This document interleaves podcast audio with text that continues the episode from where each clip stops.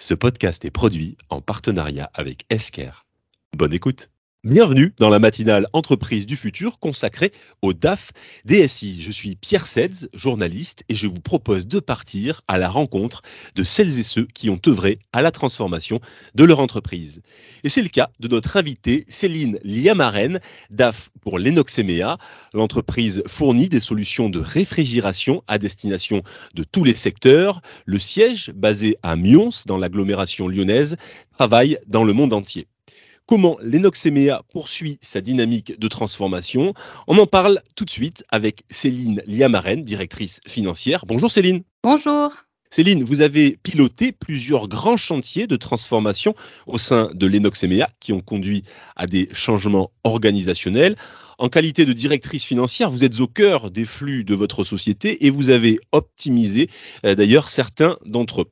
Vous avez également la capacité d'adresser en interne ces nouveaux chantiers à toutes les filiales du groupe présentes à l'étranger. Céline, ma question est la suivante. Quels sont les trois grands projets de transformation menés par l'Enoxemea donc en fait, euh, c'était euh, avant la crise du Covid que nous avons donc lancé des projets de transformation qui étaient déjà donc initiés. Euh, nous avons euh, travaillé sur effectivement trois grands projets. Le premier projet a un lien direct en fait avec tout ce qui va être lié à la relance client. Donc on a complètement dématérialisé ce flux.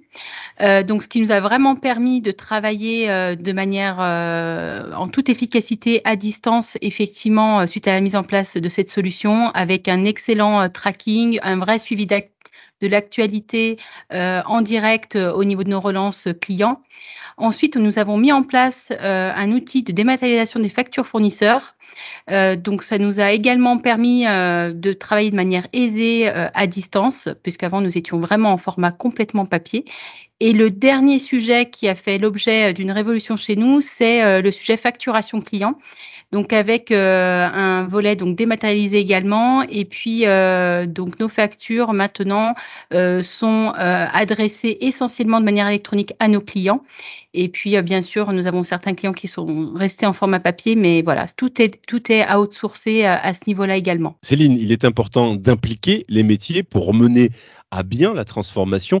Et à ce sujet, vous avez une méthode bien à vous, puisque vous menez des phases de test à l'occasion euh, de grands changements. On parle de knowledge management, qui est au cœur de votre stratégie de déploiement des solutions. Quelle est votre méthodologie du test and learn, Céline?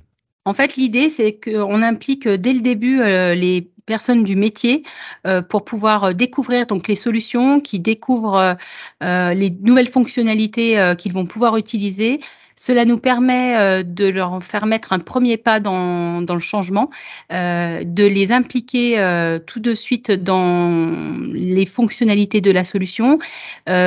aussi, cela nous permet d'affiner les paramétrages, de prendre en compte leurs remarques et euh, qu'ils sentent justement que euh, c'est pas des personnes qui sont éloignées de leur métier qui décident pour eux euh, des différentes fonctionnalités, mais que eux aussi ont leur mot à dire. Et donc le fait de les impliquer dans ce processus permet en fait une meilleure acceptation du changement à venir dans les manières de travailler. On est en plein cœur de l'adoption, on est en plein cœur également de l'usage en termes de durée, en termes de format Quelles sont justement là les, les méthodes appliquées pour mener à bien cette phase de test and learn, Céline? Alors en fait, on faisait des sessions vraiment de travail partagé au fur et à mesure de l'avancement des paramétrages des différentes applications.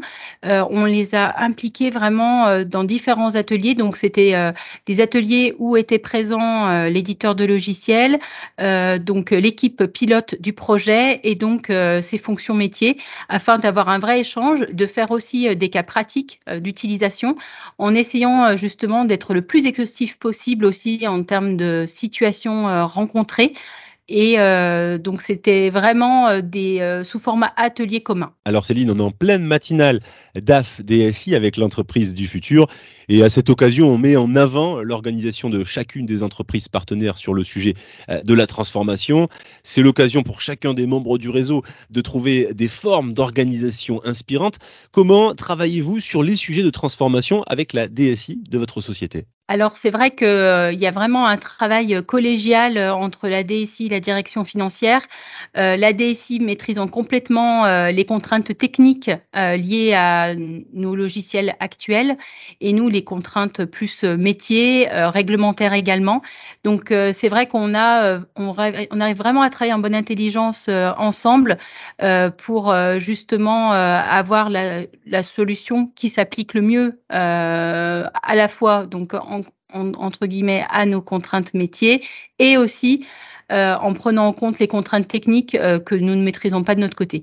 Donc, euh, à chaque fois qu'il y a un projet de transformation qui se présente à nous, euh, tout de suite, en fait, euh, il y a un, comité de pilotage euh, qui, qui se crée et qui prend en compte effectivement les deux partenaires principaux, donc de la direction financière et de la direction informatique. On ouvre le chapitre d'une nouvelle année. On est le 31 janvier à l'occasion de cette matinale DAF-DSI. Si mes calculs sont bons, il reste encore 334 jours. On va naturellement parler de projets de transformation pour les NOXMEA à venir. Quels sont justement vos projets de transformation pour cette année 2020 on a donc nos, solutions de digitalisation ont été euh, menées euh, dans, deux pays, euh, donc la France et l'Espagne.